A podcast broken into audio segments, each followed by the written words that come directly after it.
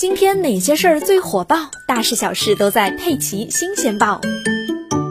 最近，杭州拱墅区人民检察院承办了一起诈骗案，套路和以往都不一样，剧本是围绕混娱乐圈展开的。民警说自己看案情的感受，简直可以用震惊来形容。二零一八年六月，正在杭州念大二的二十岁姑娘小丽，在网站上投放简历应聘演员或者模特。没想到第二天，来自娱乐圈的邀请函居然如雪花般飞来，有什么横店影视集团高管，还有什么娱乐公司的星探。小丽觉得璀璨的星途已经向她打开，就挑了一个看起来最靠谱的聊了起来。但她没想到，这些邀请全部都是男子孙某编造出来的。三十二岁的孙某是一个无业游民。那天他上网正好看到小丽的简历，瞬间被她的美貌吸引，就添加了小丽的微信，自称是一个娱乐公司的高管。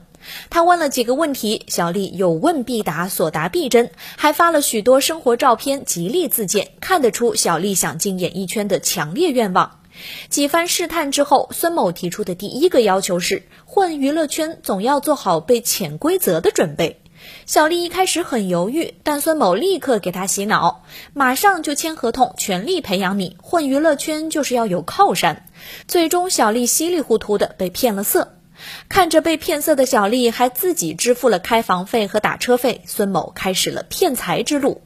在往后的一段时间，孙某编造了其他六个身份陆续登场，冒充律师让小丽拍下了大量不雅视频，冒充娱乐公司的员工介绍工作，冒充警察谎称小丽发的视频涉嫌卖淫被监控，但可以花钱撤案等等。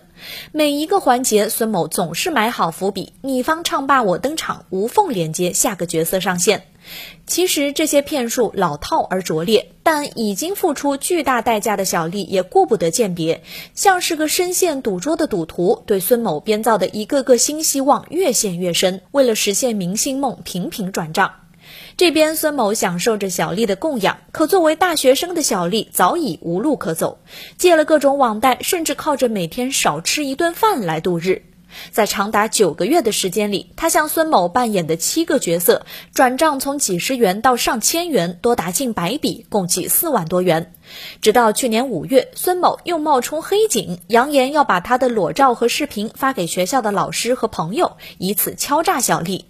心力交瘁的小丽最终选择报警，表示再也不想进什么年薪百万的演艺圈了，只想把被骗的钱拿回来，尽快还债。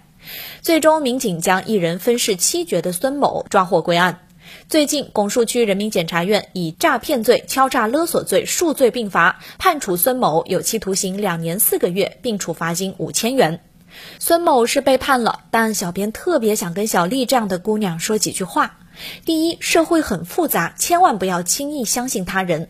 第二，青春很美好，请大胆拒绝那些不正常的交往，拒绝拍摄什么不雅照、亲密照，拒绝不合理的转账要求。希望大家都能提高警觉，保护好自己。